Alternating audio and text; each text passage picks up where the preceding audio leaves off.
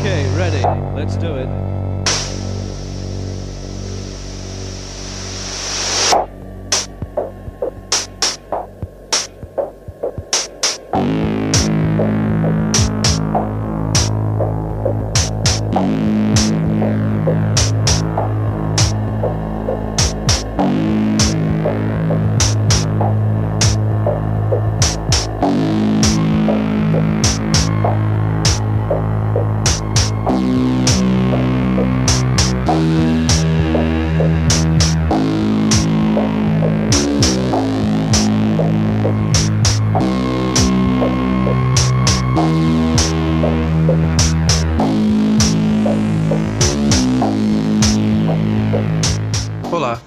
Começando o podcast Episódio Piloto. Aqui quem fala é Douglas. Sou um ilustrador, pai de família e fã de gibizinhos. E ao meu lado, Vicente Renner, proprietário do site com as melhores resenhas de quadrinhos da cultura pop, o New Frontiers Nerd. No dia 28 de novembro de 2018, o mundo se despedia de Stanley Martin Lieber, ou simplesmente Stan Lee. Homem cuja história se confunde com a da própria indústria de quadrinhos. Stan Lee moldou a cultura pop à sua imagem e semelhança. O universo que ajudou a construir tornou-se uma das mais rentáveis franquias cinematográficas da história. Mas seu impacto não se restringe apenas a cifras e dividendos. Sua contribuição para o imaginário ocidental é de enorme importância. Sim, caro ouvinte, estamos cientes de que não completou um ano desde seu falecimento, porém uma declaração que correu meio quadrinístico essa semana nos animou para tocar nesse delicado assunto. Ao ser questionado em uma convenção a respeito de suas opiniões sobre Stan Lee, Alan Moore respondeu de maneira enfática. Durante o aniversário de 30 anos do Homem-Aranha, Steve Ditko estava vivendo em situação precária. Então não, não sou um grande fã de Stan Lee, sou um grande fã das pessoas com quem ele trabalhou. Existe uma faceta de Lee que é pouco conhecida do grande público. Esta é envolta em polêmicas, brigas e processos judiciais.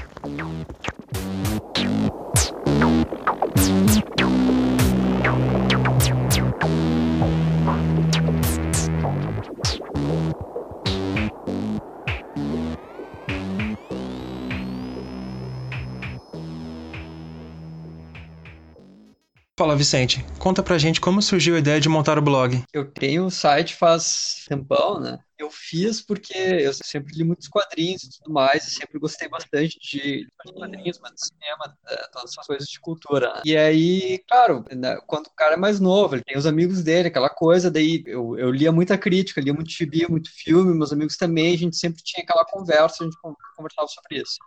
Mas aí o tempo passa, tu não consegue mais ver as pessoas com tanta frequência, começa a trabalhar aquela coisa e é, eu continuava consumindo os quadrinhos e as críticas, só que isso não parecia que era uma coisa que não tinha muita vazão, entendeu?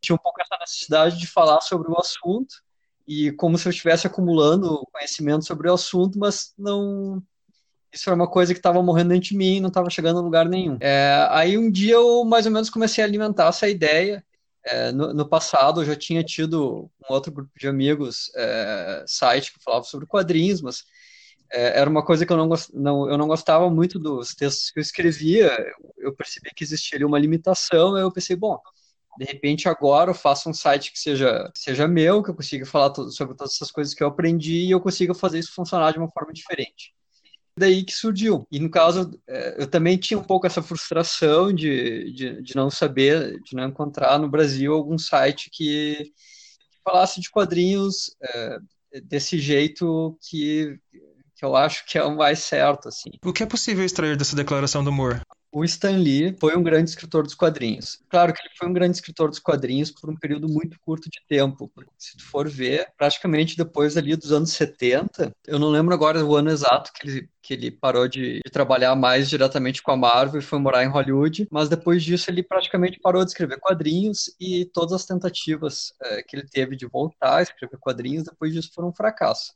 É, principalmente Sim. ali nos anos 90, que ele, ele tentou fazer um retorno assim, mais, mais efetivo, escreveu uma série, escreveu séries para DC, tentou lançar o Stanley Media e tudo isso, isso deu muito errado. Né? Então, a, a, importância dele como escritor, é, é, ela é bastante limitada àquele determinado período.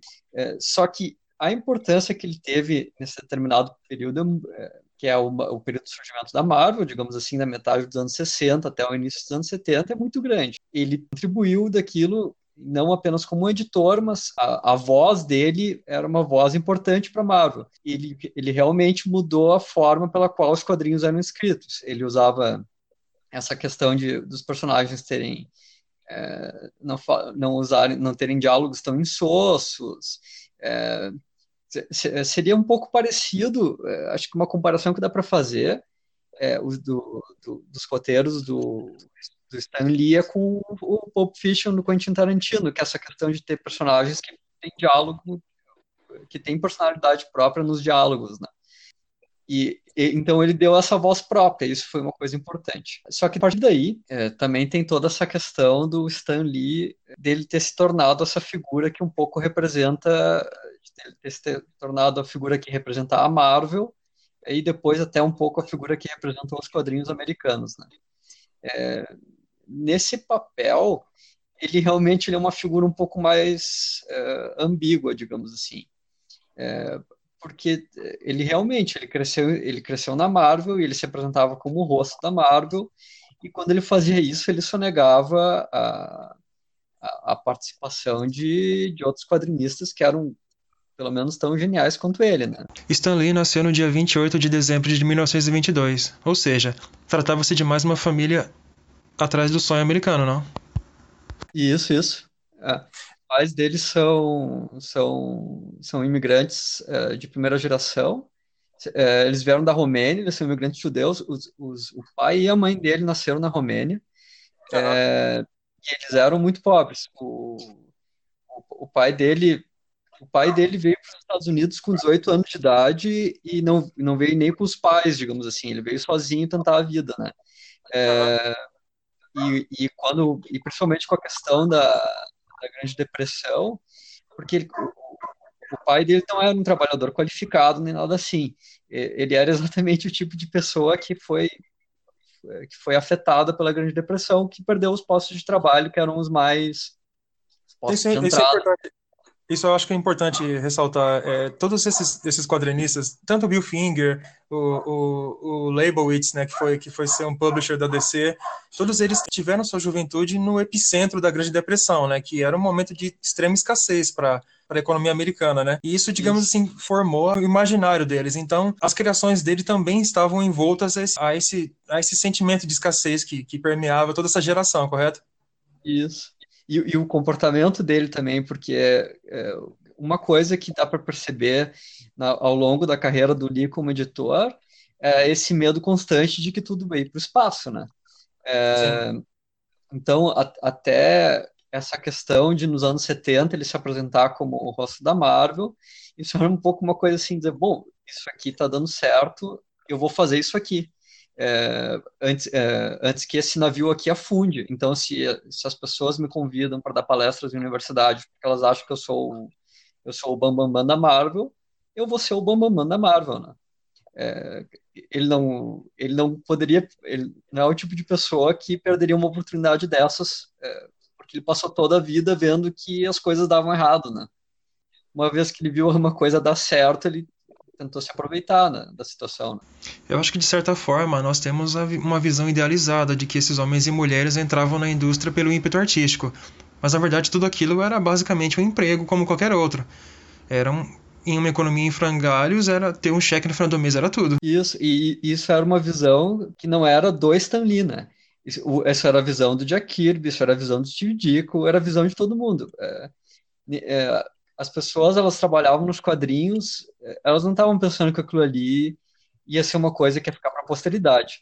Elas não inventaram, não, não criaram um Homem-Aranha pensando que 60 anos depois as pessoas iam estar falando disso e, e que iam existir filmes milionários. É, elas, elas foram fazendo meio que no dia a dia e foram criando e, e, até por isso que a gente tem existe tanta controvérsia sobre qual é a participação de, de cada um deles na criação, porque não existiam registros disso, era, era tudo uma coisa meio precária, né? No seu artigo de novembro de 2018, você menciona uma característica da indústria de comics americana que a torna singular perante as outras, que é a colaboração entre roteiristas, artistas e editores. Sendo um meio tão intensamente colaborativo, podemos imaginar que a questão da propriedade intelectual dos personagens seja motivo de discussão até hoje. Como você avalia o método Marvel de criação? Isso, isso até é uma coisa interessante de, de se ver, que não, não, não, é, não é bem uma coisa uh, que dá para dizer assim, ah, uh, é daquele período. Porque os personagens dos quadrinhos, os super-heróis dos quadrinhos americanos, é, eles são personagens de criação coletiva que estão sendo criados até hoje. Então, se pega um personagem que nem o Batman, por exemplo, é, existe uma grande existe uma ele é um, ele é um desses que tem uma, uma origem controversa, que não se sabe até que ponto Bob Kane ou Bill Finger é, o Bill Finger criou vários personagens secundários que são muito importantes. Né? Se for ver, o, o Batman, o, o, se tu perguntar para uma pessoa hoje em dia, uh, diz para nós o que, que é o Batman, é, muita, muitas das poucas coisas que essa pessoa vai dizer foram inventadas pelo Bob Kane ou foram inventadas pelo Bill Finger. Porque depois disso, nós tivemos o Batman do Neil Adams, nós tivemos o Batman da série da TV dos anos 60, nós tivemos o Batman do Frank Miller, nós tivemos o Batman do Grant Morrison. É, todos, todos esses caras, eles, eles eles contribuíram para a formação desse personagem.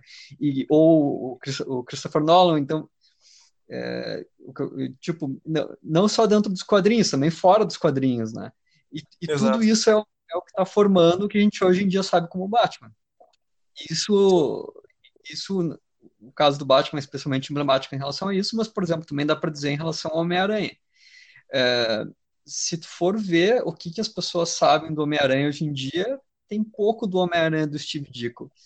É, porque o, o, o Homem-Aranha, esse Homem-Aranha original, e que é o, né, que, o, que foi essa colaboração do Ditko, ele tinha esse caráter meio, ele tinha um, meio que uma angústia, é, ele, ele era muito excluído da sociedade, ele alimentava uma certa raiva, um certo ressentimento contra aquilo, então ele sempre tinha, é, ele tinha aquele jeito de eu vou mostrar para as pessoas que elas estão enganadas em relação a mim.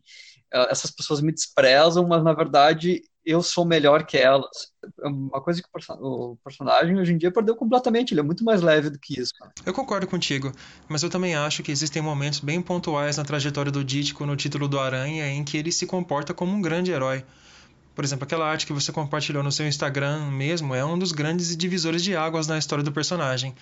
A metáfora é bem clara. Mesmo com a pressão do mundo nas costas, ele, ele não vai desistir. É o tipo de história que define o personagem por completo. Isso, é, eu, eu, acho que o definir o personagem por completo é uma boa expressão, porque o, o que aconteceu, acho eu, né, é, é, precisamente isso, que o, o Dítico, ele deu um arco daí pro personagem. É, quando o Dítico começou a, a, a, fazer as páginas, é, começou a desenhar o gibi sem conversar com o Stanley antes, é, que ele fez foi tentar pegar o personagem desse ponto de dessa angústia é, e, e, desse caráter meio de, de, tirar o personagem do ressentimento e fazer que ele se tornasse um herói. E a história que culmina isso é essa que ele levanta essa, esses maquinários aí. Sim. é sensacional. É, e isso até é uma coisa engraçada, cara, porque no, eu, eu tenho uma. Lá no New Frontiers Nerd eu tenho uma resenha que eu, que eu falo do, do Homem-Aranha do Steve Ditko, porque eu, eu, sou fã do, do Steve Ditko, até desses, desses gibis que ele fez depois, que já são mais chatos, que já são uns textão, que já são muito mais tese do que narrativa propriamente dita. Ah, eu, eu, eu leio tudo isso e fico fascinado. Eu acho ele uma personalidade interessante, acho ele um quadrinista interessante e tudo mais eu, nessa, nessa resenha é, que eu fiz é, das primeiras edições do, do Homem-Aranha, das, edições que o Steve Ditko desenhou, né, é, uma das coisas que eu comento que a história de origem do Homem-Aranha, que é uma história curta, agora não lembro quantas páginas ela tem, mas ela deve ter tipo 15 páginas, ela é uma tragédiazinha grega. E, e isso, é, o Steve Ditko era um fã da cultura grega, tá?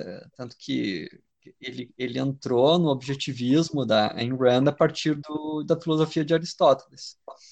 É, só que o Stan Lee também era um fã. É, o Stan Lee ele, ele costumava usar nas suas histórias arcos da, da, da, da cultura grega e latina. Então, a, até nisso existe um componente ali que é difícil de, de desmembrar, dizer assim, ah, mas quem é que inventou essa história de origem aqui? A Casa das Ideias contava com talentosíssimos colaboradores, é, tais como Jack Kirby, Steve Ditko, Don Heck, Hollywood. Na sua opinião, qual foi a contribuição real do Stan Lee na Revolução Marvel no início dos anos 60? É sempre muito difícil tu definir o que é que faz, é, o que é que fez que uma coisa tenha sucesso, né? É, porque o sucesso ele pode ser uma soma de fatores. É, o, o Stan Lee, nessa história, ele tem um mérito que é que essas pessoas, de certa forma, foram escolhidas por ele. E essas escolhas não eram necessariamente fáceis. É, o, o Dítico era um cara que estava esquecido, o Kirby era um cara que estava em decadência, e ele soube é, ele, né? ele, soube procurar esses quadrinistas, né? É, se fala muito que, é da questão da Marvel, é, da, da questão dos roteiros, que das histórias que tem personagens mais humanos, personagens mais dimensionais, é, com mais dimensões, não personagens unidimensionais, né? Só que existe um outro ponto que é o que, é, que pode ser considerado um dos fundamentos é, do sucesso da Marvel, que é o arrojo da linguagem gráfica. É, os gibis do, que o Jack Kirby desenhava, que o Steve Ditko desenhava, eles são muito diferentes dos gibis que eram os padrões é, da época. Se tu vê um gibi da DC é, do, dos anos 50 e do início dos anos 60, ele tem um estilo meio classicista que ele é, é chato. É, é, é, muito formalzinho, é muito pouco dinâmico. É, isso o, o, Jack Kirby, o Ditko, e depois esses outros quadrinistas que tu comentou, o, o Hollywood, que, que, foi muito importante para o Demolidor, o Gene Colan, que fez o Homem de Ferro, esses caras, desde o ponto de vista da narrativa visual, eles a, a, linguagem dos quadrinhos naquele momento, e graças a essas pessoas, teve um salto muito grande. É, então, sempre que se fala no sucesso da Marvel, é importante ter em conta os desenhistas nesse sentido também, porque o, o moleque que ia na banca, é, ele podia estar comprando aqueles gibis simples, não necessariamente por, pelo que era a história, mas pelo impacto visual evidente que, que aqueles gibis tinham, né? É, porque esse arrojo gráfico ele é, ele é muito mais facilmente perceptível, né? É, então, então tem, digamos assim, esses dois lados e tem essa importância, é, essa importância do arrojo gráfico é uma coisa que não pode ser atribuída ao Stan Lee. Né? Um desenhista nunca entendeu nada disso aí, né? É, aí, claro, o que aconteceu foi o seguinte, que esses gibis começaram a fazer muito sucesso, é, começaram a cultivar, a, cativar um público que era um pouco mais adulto, é, começou a aparecer essa questão das histórias ser mais arrojadas, e o Stan Lee soube se apresentar como o rosto disso. E assim, a influência do Lee era tão grande que ele, que ele convenceu simplesmente o, o público dele de que o Bullpen era real, né? Como se todas as criações saíssem daquele escritório e não da casa dos respectivos artistas, né? Todos eles eram freelancers na época. Isso era uma coisa que ele já fazia nas próprias, uh, próprias revistas. Uh, ele criava todo um, um como se a Marvel fosse todo um espetáculo e ele era o rosto disso, né? E é esse que é a origem da grande fama dele. Nos anos 80, principalmente o Comics Journal, que é uma revista de crítica americana, ela, ele conseguiu relativizar isso um pouco. Eles publicaram uma grande entrevista que ficou muito famosa com o Jack Kirby, que o Jack Kirby falava dessa questão de como ele foi traído pela Marvel. É, já, nos anos, é, já nos anos 70, teve vários quadrinistas da primeira geração da Marvel que começaram a ir embora, porque consideravam que estavam recebendo um tratamento injusto e de certa forma o Stan Lee, é, o Stan Lee ele, ele era um escritor, mas ele também era o rosto da, ele era o cara que dava a cara a bater no lugar do Martin Goodman, que era o, o dono da Marvel. Então ele era visto um pouco como uma figura corporativa também, né? É, é, então, nos anos 80 começaram a surgir essa, ideia de que talvez é, os bastidores da Marvel não fosse uma coisa tão bonita assim. Eu acho, pelo menos, que se for dar, se é para dar algum mérito pro, pro Lee, no sentido de uma criação artística que ele tenha, que eu acho que é realmente é, é interessante, é esse personagem que ele criou. É, porque ele, ele deu esse. E, e, essa que é a grande obra dele, porque, como eu comentei antes, ele escreveu relativamente uh, os quadrinhos, claro que ele escrevia quadrinhos praticamente desde os anos 40, mas ele é conhecido pelos quadrinhos da Marvel, que ele escreveu durante, não deve ter dado 10 anos, né? É, mas a partir disso ele soube compor um personagem que chegou até hoje, até os nossos dias, como esse personagem que é o Stan Lee. É, e esse personagem não corresponde, ele não corresponde à realidade, mas precisamente porque ele também é uma criação, né? É, e, e, de certa forma, esse personagem ele tem uma coisa interessante que é que ele espelha é, ele espelha as virtudes e os vícios da própria indústria dos quadrinhos, porque é, como a gente estava comentando, existia essa, essa questão de grandes é, de grandes rostos que exploram outros quadrinistas, no caso do Bob Kane e Bill, Bill Finger, por exemplo. Até, de certa forma, o, o Jack Kirby ele, ele tinha uma parceria com o Joyce Simon no início da carreira dele. Os dois criaram juntos o Capitão América e, durante muito tempo eles que produziram todos os quadrinhos da Timely. E assim, o próprio Jack Kirby é um estudo de caso interessantíssimo. Sabe? Ele é oriundo de uma localidade pobre, não teve acesso a uma educação formal, ele era autodidata e mesmo assim se interessava por assuntos que, em tese, saíam totalmente do escopo do trabalhador tradicional americano. Ele falava sobre ampliação de consciência, civilizações antigas, alienígenas do espaço. Na, na juventude, ele até dividiu o estúdio com Will Eisner e funcionava como leão de chácara dele, cobrindo de porrada os credores dele. O Kirby ele tem esse aspecto aí é, machão, né? É, ele é um, ele foi criado na rua e tal, é uma figura um pouco mais assim. Ele, ele não é o Kirby ele não é o estereótipo de desenhista tímido e, e contido e, e sentimental, né? É o tipo de sujeito que você levaria para tomar uma breja. Ah, com certeza. esse, esse, aí, deve, com certeza, era uma figuraça. É, não, não tenho como saber, né? É, mas se, ele se diz que ele tinha uma personalidade difícil. O Joy Simon, é, eu já li entrevistas que o próprio Joy Simon comenta que, que o Kirby era muito desconfiado e ele sempre tinha essa essa noção de que estavam tentando passar a perna nele, né? Então também tem esse lado aí. É, mas como, como todo o resto, e como explosão de criatividade e tudo mais, a produção do Kirby é um troço que é uma loucura, né, cara? Isso deve ser, deve ser uma das pessoas que mais desenhou páginas de quadrinhos na história. Esse maluco desenhava cinco, seis séries mensais. Tranquilo, direto. né? É. Mesmo o John Byrne, que era uma máquina de, de, de fazer quadrinhos, nunca chegou perto. Não, nunca chegou. Uma vez, nessa, tem uma entrevista que eu vi do John Simon que ele comentava uma coisa engraçada, que eh, quando contrataram a, a empresa, digamos assim, do Simon e do, e do Kirby é, para fazer os gibis da, da Marvel, que na época ainda era Timely Comics, era antes da Marvel, né? O Simon que falou pro Stan Lee, pro Martin Goodman, que era o dono da Marvel, da, da Timely Comics, que eles não precisavam de outros desenhistas. Que, que o Jack Kirby ia desenhar tudo e era isso aí e dava mais um momento para ele. Ele contratar mais cinco caras, né? Quando a primeira geração de, de leitores que cresceu lendo gibis de heróis migrou para a indústria, assim disposta a produzir quadrinhos, é, no começo dos anos 70, o, o Stan Lee decidiu que era hora de passar a bola, né? Ele escolheu o Roy Thomas e ele seguiu em frente. O que parece que ele parece que ele estava realmente exaurido das funções de editor-chefe, né? Qual é a tua opinião sobre isso? Aí, em, em relação ao, ao Stan Lee, o que teve realmente, que antes tu comentou bem, é que com essa questão de ele começar a fazer aparições em filmes, e quando agora essa, a, essa questão da cultura nerd se tornou meio que um, um nicho, não, não sei como dizer assim, é, porque até se tu for ver muitas dessas pessoas que hoje em dia falam do, do Stan Lee e tal, e que, e que ficaram pesarosas quando ele morreu, são pessoas que não lêem quadrinhos, né? ele Exato. foi incorporado como ele foi incorporado puramente como esse símbolo que ele criou, né? Então esse é um aspecto que, que meio que tomou conta de, de, uma, de uma forma meio que a crítica, né?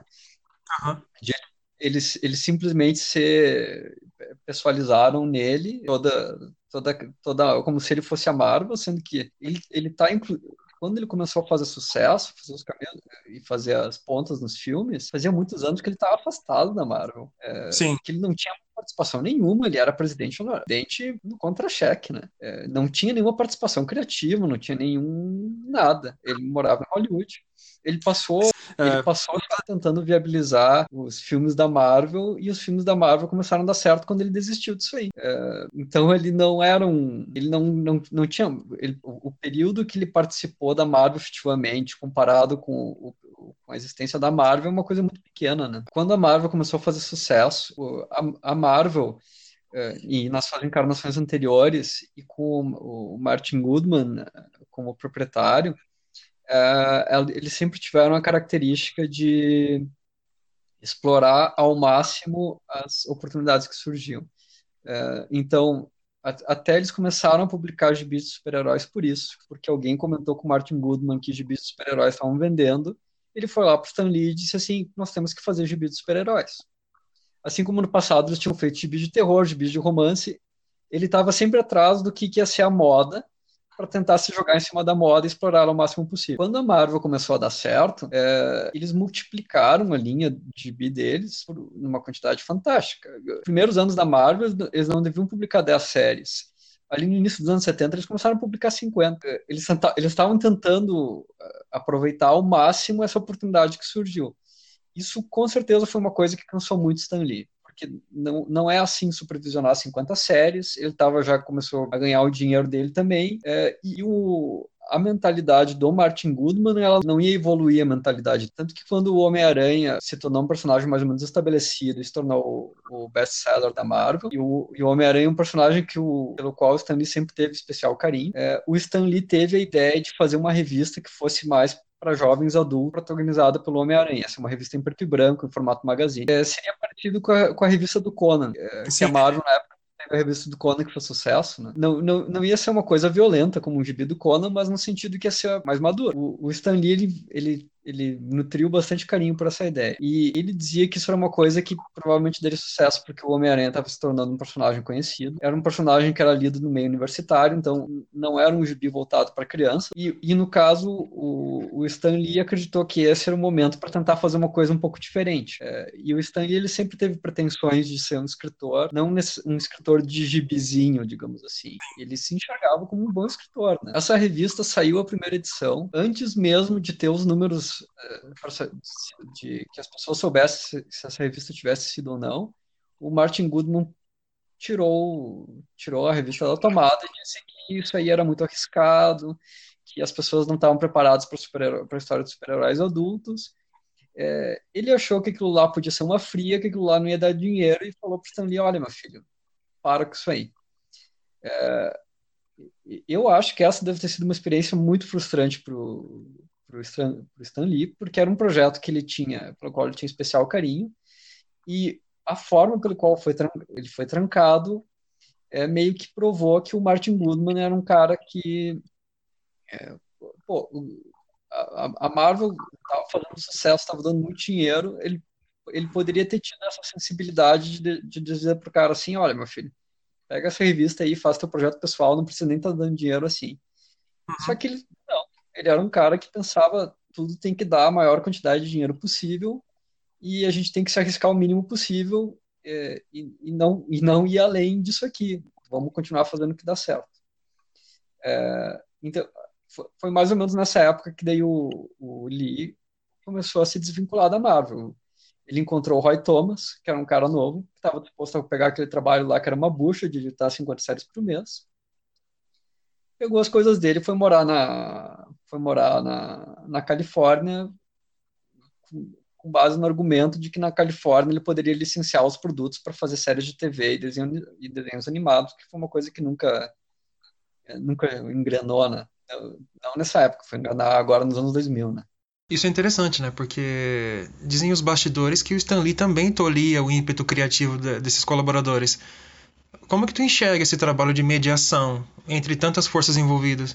É, é porque o, o Stan Lee daí, ele acabava sendo o cara que ficava no meio do caminho, né? É, ele era o cara que estava entre todos esses, esses quadrinistas e o Martin Goodman, que era um cara que dizia para ele não, não faz isso, não dá aumento, é, deixa os caras ir embora, a gente vai contratar outra pessoa mais barata e tudo mais. Tem várias entrevistas que ele fala disso com certo trauma. Tanto que nos próprios nos anos 70, tem uma entrevista dele que ficou muito famosa, que perguntaram para ele o que, que ele diria para os quadrinistas da nova geração, e a resposta dele é: eu diria para eles procurarem outro emprego, porque isso aqui são os quadrinhos e isso aqui nunca vai dar em nada. Então ele, ele tinha essa um pouco um, um, um ressentimento em relação às possibilidades criativas do meio, né? Tem uma história envolvendo o Neil Adams que é bem que ilustra bastante isso, né? É, diz que quando ele assumiu o título dos X-Men, ali nos anos 70, ele ficou responsável pelas artes da capa também. Então ele começou a experimentar bastante e tal. Até ele chegou pro Stan Lee para apresentar uma capa onde ele tinha acorrentado os X-Men no logotipo da revista, né? E o Stan Lee meio que, que embargou a ideia, né? Então, meio que dizendo que isso aqui é uma casa de família. É, é, é até engraçado esse negócio, ah, é, um, é uma casa de família, porque o, o, o Martin Goodman, a, a editora que ele criou, na verdade, foi para publicar é, revistas eróticas para homens, né? É, a empresa era um poço do nepotismo, né, cara? Sim, sim. A começar pelo próprio Stan Lee, né? Que, é, que ele tem um parentesco ali com, com o Martin Goodman. Mas o, o Martin Goodman, ele era um cara que entrou nessa primeira geração dos quadrinhos. Que é, essa geração dos anos 30 e 40, é, muitos desses editores, eles viam os quadrinhos como uma coisa para arrancar dinheiro, né? É, tanto que tem um, é um monte de negócio meio mambembe, a, a editora mudava de nome toda hora. É, o cara tinha 10 editoras para tentar furar controle sobre, sobre cota de papel, na época que teve racionamento de papel. É, um monte de fraudes fiscais, quebrar a editora com dívidas da outra. O, o, a indústria dos quadrinhos era cheia disso aí. Né? Voltando um pouquinho, é sabido que a perseguição aos quadrinhos no começo dos anos 50 acabou por moldar a percepção que o Lee tinha sobre a longevidade da indústria, certo? Isso, é, e, e o, o Stan Lee ele, ele ficou um pouco marcado de, uh, com isso. Uh, na época, a, a editora Time quase fechou, e o, o Stan Lee ele cita com alguma frequência como uma das experiências mais traumáticas da vida dele, é, o dia que ele teve que demitir todos os colaboradores da, da, da Timely na época, é, porque, porque tudo indicava que a editora ia ir para o espaço, porque os gibis não vendiam mais. Inclusive, tem uma história aí com o John Romita, que depois também se tornaria um dos grandes desenhistas da Marvel, um dos, dos, principais desenhistas da história do, do Homem-Aranha, é, que o, o, John Romita recusou um emprego é, numa agência de publicidade porque o Stan Lee prometeu um aumento para ele. E meses depois, ele teve que demitir o John Romita por causa, dessa, por causa desse problema aí, né? É, uhum. Então, isso realmente foi uma experiência bastante traumática, tanto para o Martin Goodman quanto para o Stan Lee. E talvez seja um dos motivos pelos quais eles sempre tinham na perspectiva essa de que a indústria dos quadrinhos era uma coisa que e assim, a Marvel sempre foi cautelosa em adotar posicionamentos políticos muito evidentes, né? O mesmo Lee, que se considerava um cara de centro-esquerda, ele instruía os seus colaboradores a não tomar partido para nenhum lado. Como que você vê isso? É, é, acho que você comentou muito bem. Ele sempre foi um, ele não, ele não, ele sempre manteve assim. Ele era um cara de centro-esquerda, é, talvez um, um, pouco liberal no sentido clássico, né? É, e ele tentava manter essas coisas a uma distância segura das histórias, é, um pouco por medo é, e um pouco por acreditar que os, os quadrinhos não, não, não talvez não fossem o, o melhor, é, que quadrinhos de super-heróis não fossem a, a, a, forma, a melhor forma de, de tratar de temas políticos polêmicos, né? É, mas alguma coisa sempre transpareceu nas, nas histórias. No, no Homem-Aranha que ele fez com o John Romita, é, tu, tu, começa a perceber alguns indicativos nisso. Né? Então tem algumas histórias com algum, com um conteúdo mais, político mais claro, tem, tem uma história que o vilão é um candidato a prefeito de Nova York, que tem uma política de lei e ordem, é, então ele é, é uma história que trata um pouco dessa questão de, de perseguição pura e dura da criminalidade e tal. Isso é, de certa forma, um comentário político. É, ele realmente introduziu os personagens negros, inclusive no, nesse próprio Homem-Aranha do, do, John Romita. Tem o Gatuno, é, que, que, é meio que um anti-herói, é, mas que tem, que tem um pouco essa questão de ser marginalizado pelo racismo. É, então ele, ele, ele, ele, ele mais ou menos tentava incorporar, talvez uma coisa que ele disse mais como por uma questão de decência, né? Porque sempre são comentários muito light, assim, não ele nunca faz uma coisa que seja terrivelmente engajada, né? É, mantendo assim uma distância segura. Mesmo assim, a Marvel foi vanguardista, né, no sentido de fazer com que as suas páginas refletissem as transformações sociais que a América vivia naquele momento. Talvez mais no, nos anos 70, que, que foi quando criar, foi criado o Pantera Negra, é, talvez ali a, a questão da, dos direitos civis e da, da, da, da presença da, dos negros na cultura e tudo mais, já, já, não, já tinha perdido um pouco essa. Não era mais um assunto tão flamante, era mais seguro tratar disso, né? A Marvel, ela sempre foi, eh, dentro das editoras de quadrinhos, sempre foi, talvez seja um exagero, mas ela se consolidou um pouco como uma editora um pouco mais arrojada, né? É, existia até esse, esse bullpen que o, que o inventou para suas páginas, ele era uma coisa meio que anárquica. Isso era um contraponto claro ao, a, a, a, editora DC. A, DC, até os anos 70, ela exigia que as pessoas fossem trabalhar lá no prédio da DC usando gravata. Ela era uma editora muito mais formalzinha, era uma, era uma empresa muito mais burocrática. Então também tem esse lado da, da Marvel ser uma editora mais para frente, mais jovem, mais conectada com a cultura do momento, alguma coisa assim, né? É, tem um trecho do livro da Marvel Comics em que quando o Lee foi fazer uma palestra em uma universidade, um, um, um, estudante perguntou para ele se ele se ele tinha planos de levar o Capitão América para o conflito do Vietnã. E o Lee ele meio que desconversou, mas ficou nas entrelinhas qual era a opinião pessoal dele sobre esse conflito. É, é aí, mas aí também tem uma, uma questão é, que às vezes é, porque eu, fazer uma coisa que seja mais diretamente política, por, por, exemplo, um gibi sobre a guerra do Vietnã enquanto a, a guerra do Vietnã está tá acontecendo, é, isso pode ser uma coisa um pouco mais fugaz. É, isso tem dois lados. Um, porque é mais perigoso, porque às, às vezes a, a tendência pode reverter, isso pode te pegar no contrapé, mas também tem uma outra tendência que é, dessa questão do, da, das histórias em quadrinhos aspirarem a serem arte. Então, elas têm que conseguir enxergar para algo que seja um pouco além do momento. É, delas aspirarem temas universais, né? Exatamente. É, tem que falar de, de repente, alguma coisa que esteja mais próxima dos valores do que a forma pela qual eles se manifestam no momento concreto. Uma preocupação dos, dos primeiros gibis da Marvel falar sobre o hero, heroísmo, essas coisas assim, sobre personalidades conflituosas, essas coisas assim, não tão, não tão necessariamente do momento, né?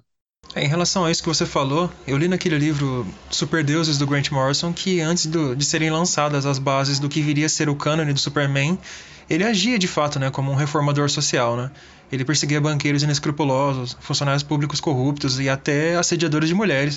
É, é o, em relação ao Super-Homem, eu acho que tem muito um componente que o, o, o Sig e o Schuster eles eram adolescentes ou jovens adultos, né? E, e o, o, personagem ele tem muito essa questão do poder. É, então, acho que ele tem muito um reformista nesse sentido. É, é, um pouco aquele inconformismo jovem diante da estrutura da realidade e, e, e, e o, o, desejo de conseguir transcender isso. Né? As primeiras histórias do, do Super-Homem tem muito disso. É uma, é uma, fantasia de poder muito grande, assim, né? Diz, ah, a gente queria poder é, solucionar o problema dos pobres do mundo, essas coisas assim, né? Nesse sentido também é interessante como o, o, o Superman também é, é, é, um personagem que é muito claramente uma, uma construção coletiva, né? É, então ele tem todas as características que estão ali dentro e que diferentes pessoas foram colocando e que ressurgem em momentos diferentes, né? Consolidou a linha no sentido de se tra transformar uma empresa, né? Uma, uma, grande não, não, não um ajuntado de gente ali, alguma coisa assim. E assim, no começo dos anos 80, o Stan Lee estava completamente adaptado ao estilo de vida hollywoodiano, né? Ele estava totalmente alheio ao, ao que acontecia nas bancas também, né? Isso, tem até uma história que ele, ele descobriu que a Gwen Stacy tinha morrido nos quadrinhos numa palestra. Ele Nossa, não sabia que... disso. É. E, é, ele se distanciou bastante, ele, ele foi para ele foi para Hollywood tentar, ele enxergava que o futuro daqueles personagens seria na, na adaptação para outras mídias, né? Ele não estava errado no caso, né? Não, não estava errado. Apenas um pouco precoce, né? É, mas tirando isso, a visão estava bem, estava enxergando bem. É, até isso, né, no final ali do período que ele era editor da Marvel, é, isso era uma, coi é uma coisa da qual os gibis se ressentem um pouco também. É, porque no início, nos primeiros anos da Marvel, é, tem muito daquela questão da história avançar. É, são histórias que transcorrem em, em elementos concretos do tempo. O, é, tem os personagens. Agora não lembro se o, o Coisa ele era veterano. O Coisa acho que era veterano da Segunda Guerra Mundial. O, o Homem de Ferro é, sofre, sofre as lesões que fazem ele virar o Homem de Ferro na Guerra do Vietnã. Então, é, ele, é, no caso, os personagens da Marvel, eles, eles eram ancorados no mundo real. As histórias transcorriam em Nova York, existiam datas concretas, essas coisas assim. Mas no início dos anos 70, isso começa a ficar um pouco insustentável, porque faria que os personagens ficassem muito velhos e que as histórias deles deixassem de ser críveis. É, e, e, foi ali que o Stan Lee ele começou a dizer assim, não, nós precisamos segurar esses caras, precisamos é, fazer que esses personagens fiquem mais é, como, como morando dentro de, um, de uma redoma, né? É, e, e, ele fazia isso tendo, é, tendo em vista a necessidade, porque pessoal, a gente precisa que esses personagens fiquem prontos para serem adaptados para outras mídias. E a gente não pode fazer que eles mudem muito se a gente quiser que isso aconteça. Se a gente fizer uma mudança aqui no personagem, daqui a pouco a gente emplaca um desenho e a gente vai ficar com, com o pincel na mão, né? É, então já já nessa época ele já estava tentando transcender essa questão dos quadrinhos e pensando na é, pensando na época principalmente em, em desenhos animados e, e, mais depois que ele começou a ter a ideia dos, dos filmes, né? Ali nos anos 70, o Neil Adams e depois, no, aí depois o Frank Miller nos anos 80 despontaram na indústria como ativistas, né, em defesa dos direitos dos quadrinistas. O Adams mesmo foi um desses que brigaram bastante pela questão da devolução dos originais, né? E qual que você acha que foi o papel do Lee nesse embrólio todo? E nisso talvez seja um pouco. É um, é um desses lados que se revela um pouco pior lado dele. É, porque nessas questões aí ele sempre ficou com muito pé atrás. Podia ser parte desse medo que, é, que ele tinha da indústria dos quadrinhos ser meio que um castelo de cartas que podia desmoronar a qualquer momento. Mas até, até ele ficou muito tempo nessa posição de acreditar que os é, de acreditar que reconhecer mais direitos para os quadrinistas fosse uma coisa que pudesse inviabilizar a indústria. E, e, depois, nos anos 80, quando começou, isso começou a explodir, começaram a entrar ações judiciais e tudo mais, aí sim eu acho que ele ficou com mais medo ainda, né? Tanto que acho que naquela entrevista do, naquela entrevista não, naquela declaração do Alan Moore que comentou no início do, uh, no início aqui da gravação, é, o Alan Moore até conta uma piadinha sobre isso, que o, o Jonathan Ross é, foi entrevistar o, o Stan Lee para conversar sobre o Steve Ditko e o papel do Steve Ditko na, na criação do Homem-Aranha. E o Stan Lee queria que essa entrevista fosse acompanhada pelo advogado dele. Então tu percebe que ele, ele era um cara preocupado. É, ele achava que ele podia dizer alguma coisa errada e que isso ia virar uma ação e que meu Deus, vamos perder muito dinheiro sobre isso. Quando o, o, o grande nome dessa questão da reivindicação, pelo menos o, o primeiro grande nome, achou que foi realmente o Neil Adams. Só que o Neil Adams começou a apresentar essas reivindicações no momento em que realmente a indústria estava dando uma virada. É, porque ali no final dos anos 70 e no início dos anos 80, um pouco dessa visão apocalíptica sobre os quadrinhos começou a se perder.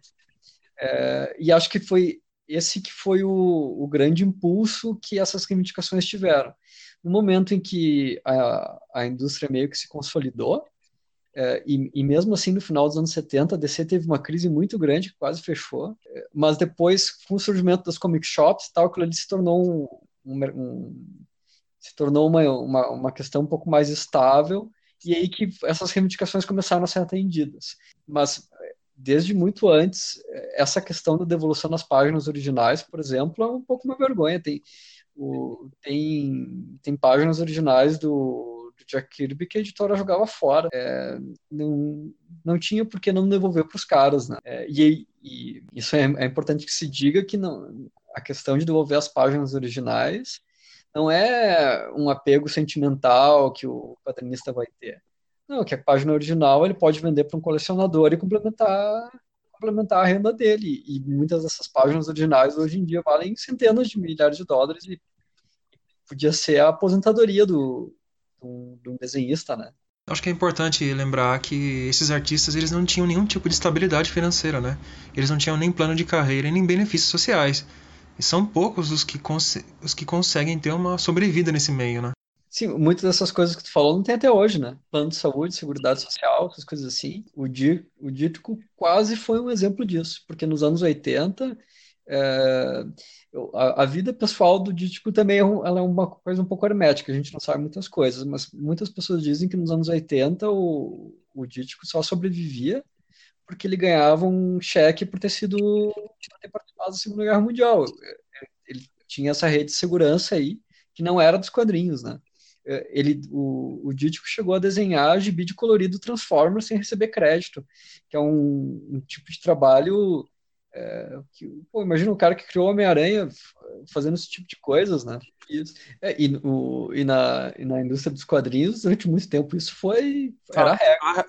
É a regra. Era a regra. Isso eram trabalhadores. Digo, era uma coisa muito. Muito é. E o, de certa forma, foi o. É, ele foi o primeiro quadrinista com rosto, digamos assim, né? É, que as pessoas Sim. pensavam em quadrinhos, ah, tem esse cara, né? Não era só uma coisa que é produzida de uma forma meio hermética, ninguém sabe muito bem da onde, né? Quando ele produziu aquela série de programas convidando vários quadrinistas para desenhar, acho que era Comic Book Greats que se chamava. Eu me matei para conseguir um daqueles VHS. O programa que participa o, o Rob Life de o, o McFarlane é hilário, né? Porque é, tipo assim, é engraçado que o, o, os anos 90 talvez tenham sido os piores é, para o Stan Lee, né? É, nos anos 70, ele se tornou o grande rosto da Marvel, ele fazia palestras na universidade, ele foi morar na Califórnia, imagina, era, ele quando ele transcendeu os quadrinhos, ele estava vivendo o sonho, né? É, nos anos 80 começaram a surgir essas polêmicas e tal, e nos anos 90 foi quando ele ele estava virado já um pouco no tiozão dos quadrinhos, assim. E, e nessa e nesse vídeo isso fica é engraçado que fica meio claro porque o, o Rob Liefeld e o McFarlane, eles eram as grandes estrelas do quadrinhos. E ele, eles são meio desintonizados, assim. Tipo, o Stan Lee faz umas piadas que os caras não entendem muito bem. É, tanto é que ele só consegue ter uma interação bacana com o Will Eisner mesmo, né? Que é, é tão velho quanto ele, né? Sim. É, o, os, os, anos 90 foi o período que eu acho que ele estava menos em sintonia assim com o momento, porque daí, claro, a partir dos anos 2000 ele conseguiu se reinventar como o cara que faz as pontas nos filmes. É, é, ele se tornou uma espécie de mascote, alguma coisa assim, né? Ali no, nos anos 90 ele deu muita cabeçada. É, ele teve, teve esses filmes que, nossa senhora, é, filme de super-herói era uma tragédia. O filme do, tu lembra aquele filme que ele, que ele encomendou pro Roger Corman, cara? Aquele que é da Golan Globus? Sim, o, o filme do Quarteto Fantástico. Cara, a Mulher Invisível tem o, o, o 4 na, na barriga. Sim. Cara, tem, lá, tem, tem o filme do Capitão América também. Que é... Ah, o Terceira, né? Sim. Cara, é sensacional aquilo. Os caras fizeram o filme do Capitão América que o Caveira Vermelha é italiano, né, cara? Cara. E, o, e depois o Stan Lee é, foi nesse momento. Ele tentou fazer o. Dava pra ver que ele tava meio dessintonizado, né? Porque ele tentou fazer aquele negócio do Stanley Media, que foi um fracasso, ele só perdeu dinheiro, se envolveu com uns caras que depois se revelaram todos estelionatários. Inclusive, o sócio dele fugiu pro Brasil. É. Sim, é verdade, essa história é verdade. É, sim. É, é. E, e, vale lembrar, né, Vicente, que em 96 a Marvel abriu o processo de falência, né? O processo de falência, exatamente. O... Ele teve todos esses problemas aí, né? É... Depois ele escreveu aquela série. É... é ele escreveu aquela série de gibis para DC. É, eu não sei como é que agora não lembro como é que ficou em português, mas era alguma coisa do tipo Stan Lee, imagina, é, Stan Lee imagina heróis da, os heróis da DC. Isso. Pá, e aquilo era um, é, era um troço meio vergonhoso, né? É, eu lembro que eu li o do, se eu não me engano, do Flash, que, se, que é um. Eu não tenho certeza, cara, mas não tem um negócio que o, era uma pessoa que foi picada por um beija-flor? Porra! Caralho! E ele sempre teve rodeado por grandes artistas, né? Quando ele tinha no leque de opções dele o Jim Steranko, por exemplo, é, era sensacional. Tipo, o sujeito esbanjava criatividade, genialidade. É, o Steranko é outro cara que, que trabalhou no sentido de construir uma personalidade, né? É, de ser Sim. um artista, digamos assim, né? Isso eu não sei até que ponto uh, isso foi uma sorte que o Stanley teve. Mas é, o, a, a qualidade dos desenhistas que a Marvel conseguiu é, reunir, é, e ainda que essa liberdade não fosse total, esses caras eles tinham muito mais liberdade do que eles tinham na DC. Tem, tem uma entrevista do John Romita que eu, que eu li uma vez, que ele disse que enquanto a Marvel lançava os gibis, lançava o Quarteto Fantástico, aquilo começou a dar muito certo, os editores da DC e os executivos se reuniam e analisavam os gibis e diziam, ah, mas como é que isso aqui tá dando certo?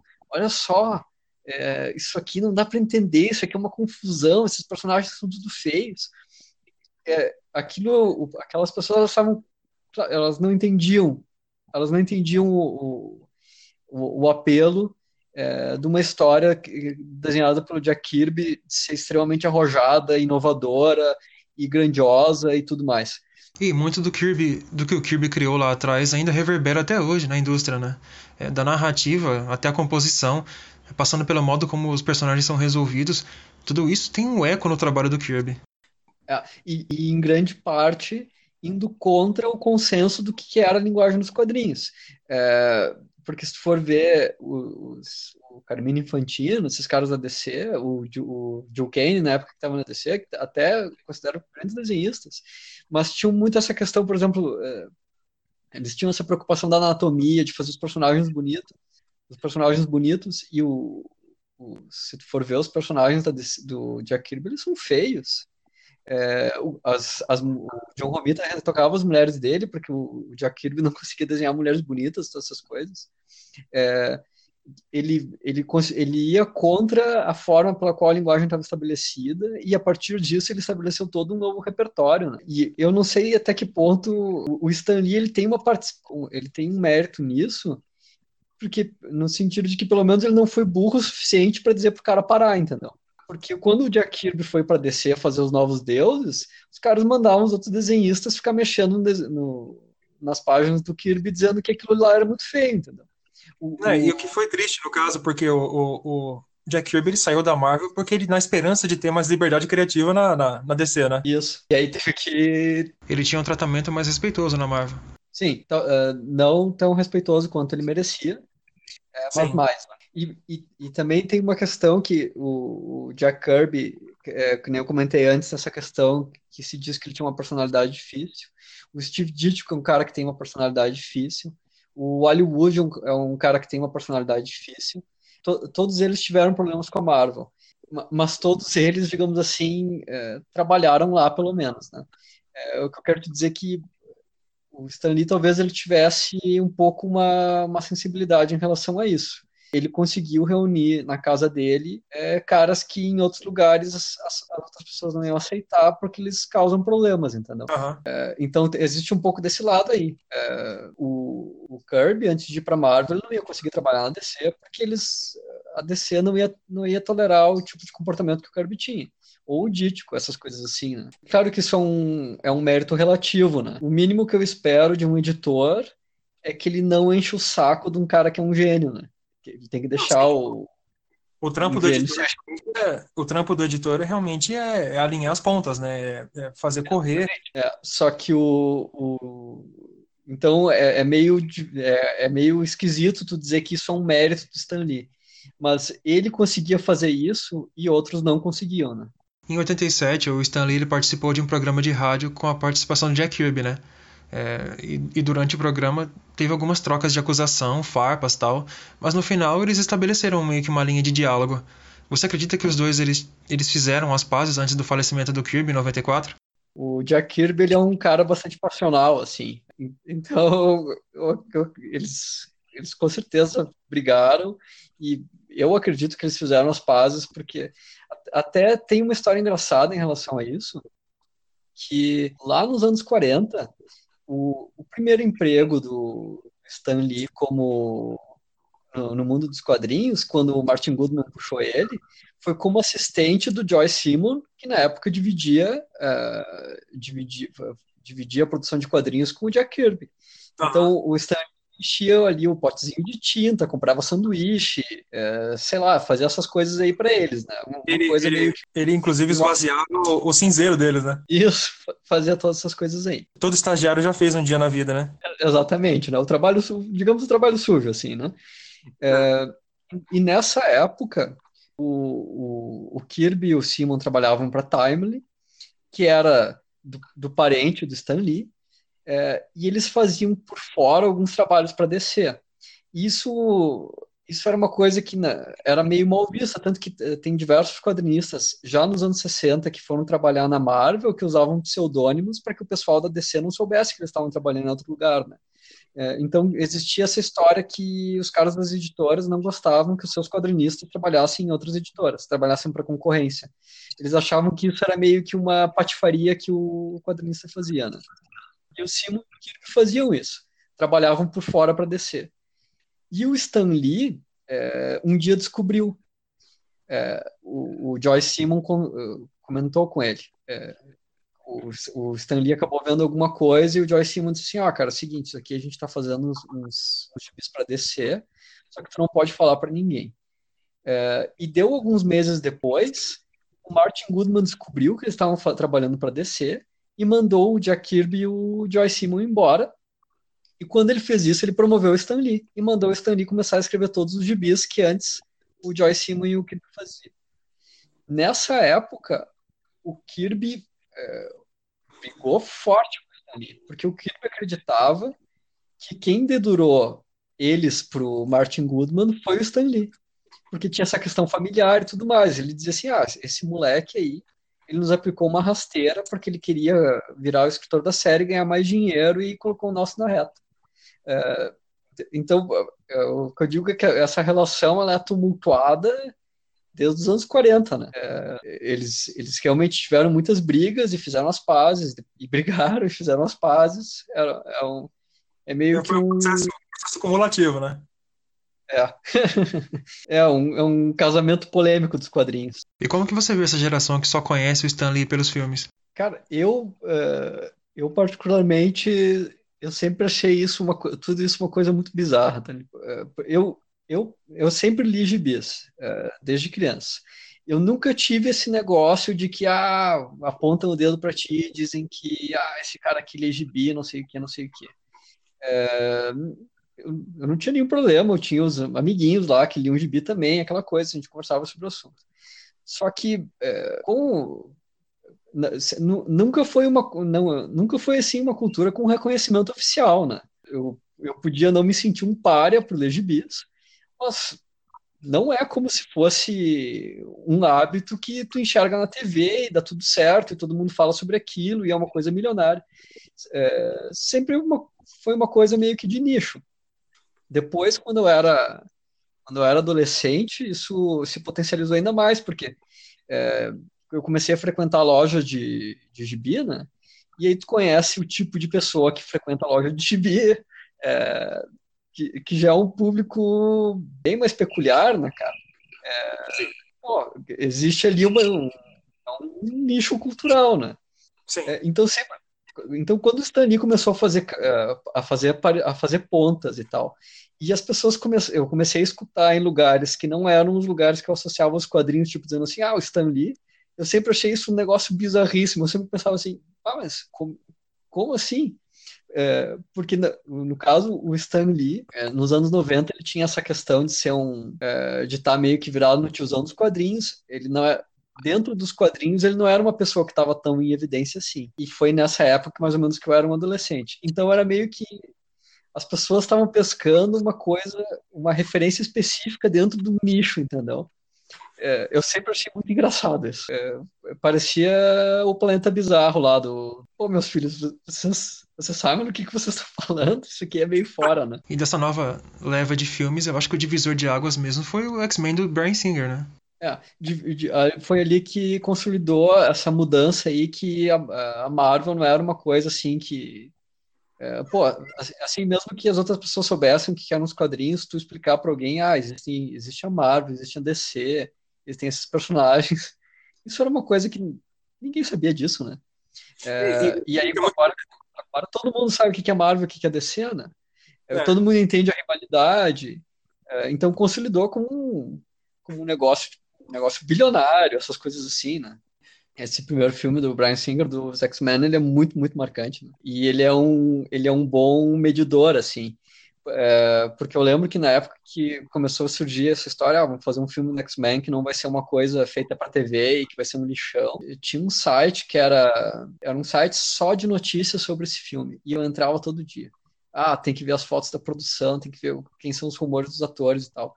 É, umas, umas coisas que hoje em dia se tornaram meio que comum esse acompanhamento da produção, né? E na época isso era uma coisa muito estranha.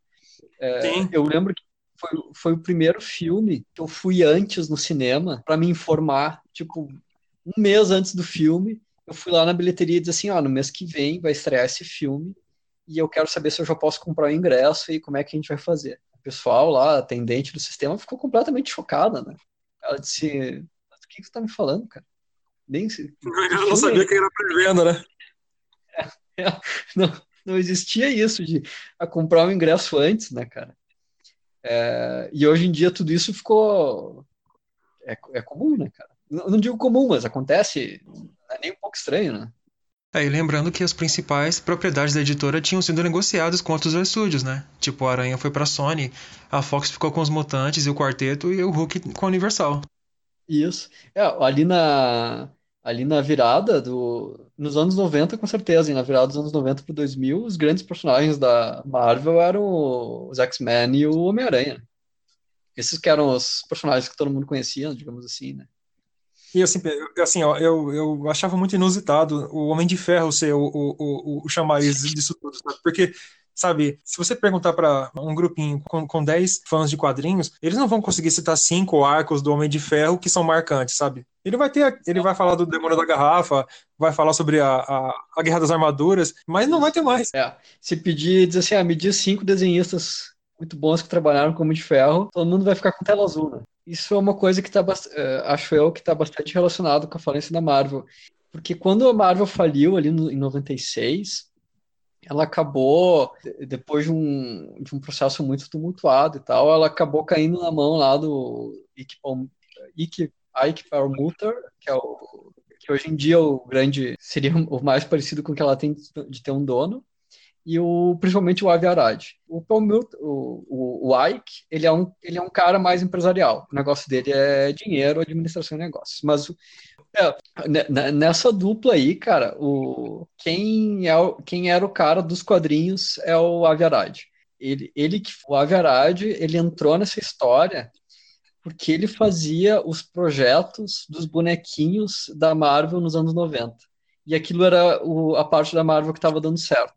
É, ele era, digamos assim, a parte, não sei se dá para dizer parte criativa da criação de bonequinhos, porque, pô, isso é uma coisa tão comercial, né, cara? É, mas ele era o cara que aprovava os designs e que dizia, não, nós temos que fazer as linhas assim, assim e tal. Uh, e ele, esse, ele sempre foi um cara apaixonado pelos quadrinhos. É, tanto que tem uma história que o, o, o AI, quando eles faziam as reuniões para fechar os contratos, o Avi Arad entrava primeiro e ele sempre usava uma jaqueta do Homem-Aranha e ele, ele começava a falar daquele jeito apaixonado e fazendo referências nostálgicas para deixar os executivos das outras empresas em ponto de bala, e aí chegava o Ike e arrancava as cuecas de todo mundo. É, é, então, é, eles, eles conseguiram ter um, um, eles conseguiram ter um cara ali que era alguém que tinha carinho pelos, pelos personagens da, da Marvel, né? Não era um cara que pensava assim, que enxergava naqueles personagens apenas é, números e coisas assim, né? E ele ainda por cima ele foi inteligente, cara, porque quando eles, é, quando teve esse negócio aí de distribuir os, os principais personagens da, da, da Marvel para outros estúdios, o, o Avi Arad, ele acompanhou a produção desses filmes. É, por exemplo, ele acompanhou a produção do, do Homem-Aranha do Sam Raimi, ele acompanhou a produção do, dos X-Men da, do X-Men da Fox, é, porque ele sabia que ele não, ele não tinha o background de cinema. Então ele queria ver como é que se produzia um grande filme é, para com isso, é, enfim, reunir conhecimentos e, e ver o que, funcionava e de que forma ele podia dar um, um fornecer criatividade para aquilo ali. É, isso, porque daí teve os filmes do Homem-Aranha do Sam Raimi, que são muito bons, os filmes do X-Men do, do Brian Singer também fizeram um grande sucesso, e ali ele aprendeu muita coisa. Então, eles terem vendido os personagens, de certa forma, é, foi uma, uma coisa que acabou se revelando para o bem da, da Marvel. A trilogia do Sanheim é impecável, né? Sim. É, o, o 3 que é um pouco pior, né? É, é. Mas até, até nesse sentido, é, é, porque eles puderam, a, o que eles puderam, quando eles venderam esses personagens, eles puderam ter, ter uma experiência de boi de piranha, entendeu? Uh, Foi a Sony e foi a Universal e foi a Fox e produziram uns filmes e colocaram eles no mercado e esses caras, o Average estava lá dentro para ver como é que aquilo ali funcionava ou não, entendeu? É, ele pôde brincar, digamos assim, com o dinheiro dos outros caras. É, quando o, o, filme do Homem-Aranha, o Homem-Aranha 3 foi um fracasso, isso foi um péssimo negócio para todo mundo, mas não para o Average, porque agora ele já sabia o que acontecia para um filme ser um fracasso, entendeu? Sim, é um é tentativa e erro, né? Exatamente. E, e aí, no caso, a parte da tentativa e erro ele estava fazendo com o dinheiro dos outros. Né? E assim, é, só concluindo, é, qual você acha que é o verdadeiro, o verdadeiro legado que o Stanley deixou né, para a cultura pop em geral? Uma das coisas que eu acho mais, é, mais interessantes na, na, personalidade, na personalidade, não, na, na persona, digamos assim, de Stan Lee, é como, como agora, com, depois de toda a vida dele, de tudo isso que ele passou, ele, no final, ele conseguiu é, fazer, ele conseguiu realmente personificar os quadrinhos americanos. É, esse negócio que ele tem, sempre tentou de ser o rosto do, da Marvel, ele conseguiu isso e extrapolou. É, e ele conseguiu fazer isso é, não não do jeito que ele queria, no sentido de transmitir sempre uma empolgação e é, como se o, o mundo dos, dos, quadrinhos americanos fossem é, uma coisa maravilhosa, reluzente e tal. É, ele conseguiu fazer isso porque, de certa forma, a, a, vida dele acompanha a vida dos quadrinhos com seus altos e com seus baixos. É, então, o Stan Lee ele é filho de imigrantes romenos, judeus de primeira geração, como tantos outros quadrinistas. É, ele começou num, num, trabalhando para uns caras, fazendo trabalhos é, pequeninhos, mas com grandes gênios, é, e enchendo tinta e comprando sanduíche num lugar que provavelmente era um um quartinho apertado. É, ele passou por todos os perrengues que a indústria teve nos anos 40. Ele deu certo com a Marvel e conseguiu representar essa grande revolução. Então, se, ele tenha, se a personalidade dele é, é conflituosa e problemática, isso é porque, em certa medida, os quadrinhos eles são, é, eles são um meio que é conflituoso e problemático. É, ele, talvez ele não quisesse refletir essa parte da indústria, mas ele, com a vida dele, ele refletiu essa parte da indústria. É, e agora, no final, é, ele, ele virou esse, essa, essa questão de ser o, o grande ponta da Marvel e e ele mesmo entrou nessa fase dos quadrinhos, nessa fase que os super-heróis estão agora, de ser um grande é, entertainer aí, mundial, um rosto conhecido, uma figura aclamada e tudo mais, mais ou menos que nem os personagens que ele criaram. É, então, muita, muitas pessoas ficaram no caminho, é, muitas dessas pessoas elas podem ser, podem se ver refletidas no sucesso que o Stanley teve, talvez apesar do que ele quisesse, talvez ele só quisesse aparecer a parte brilhante dos quadrinhos, mas não é isso que ele é. é e que ele não seja só isso faz parte da grandeza do personagem. É, é algo que transparece, acho que tanto nos escritos do Lee quanto nas declarações que ele fez durante a vida, né? É, acho que é a fé dele na potencialidade humana, né? De, de, em realizar feitos incríveis.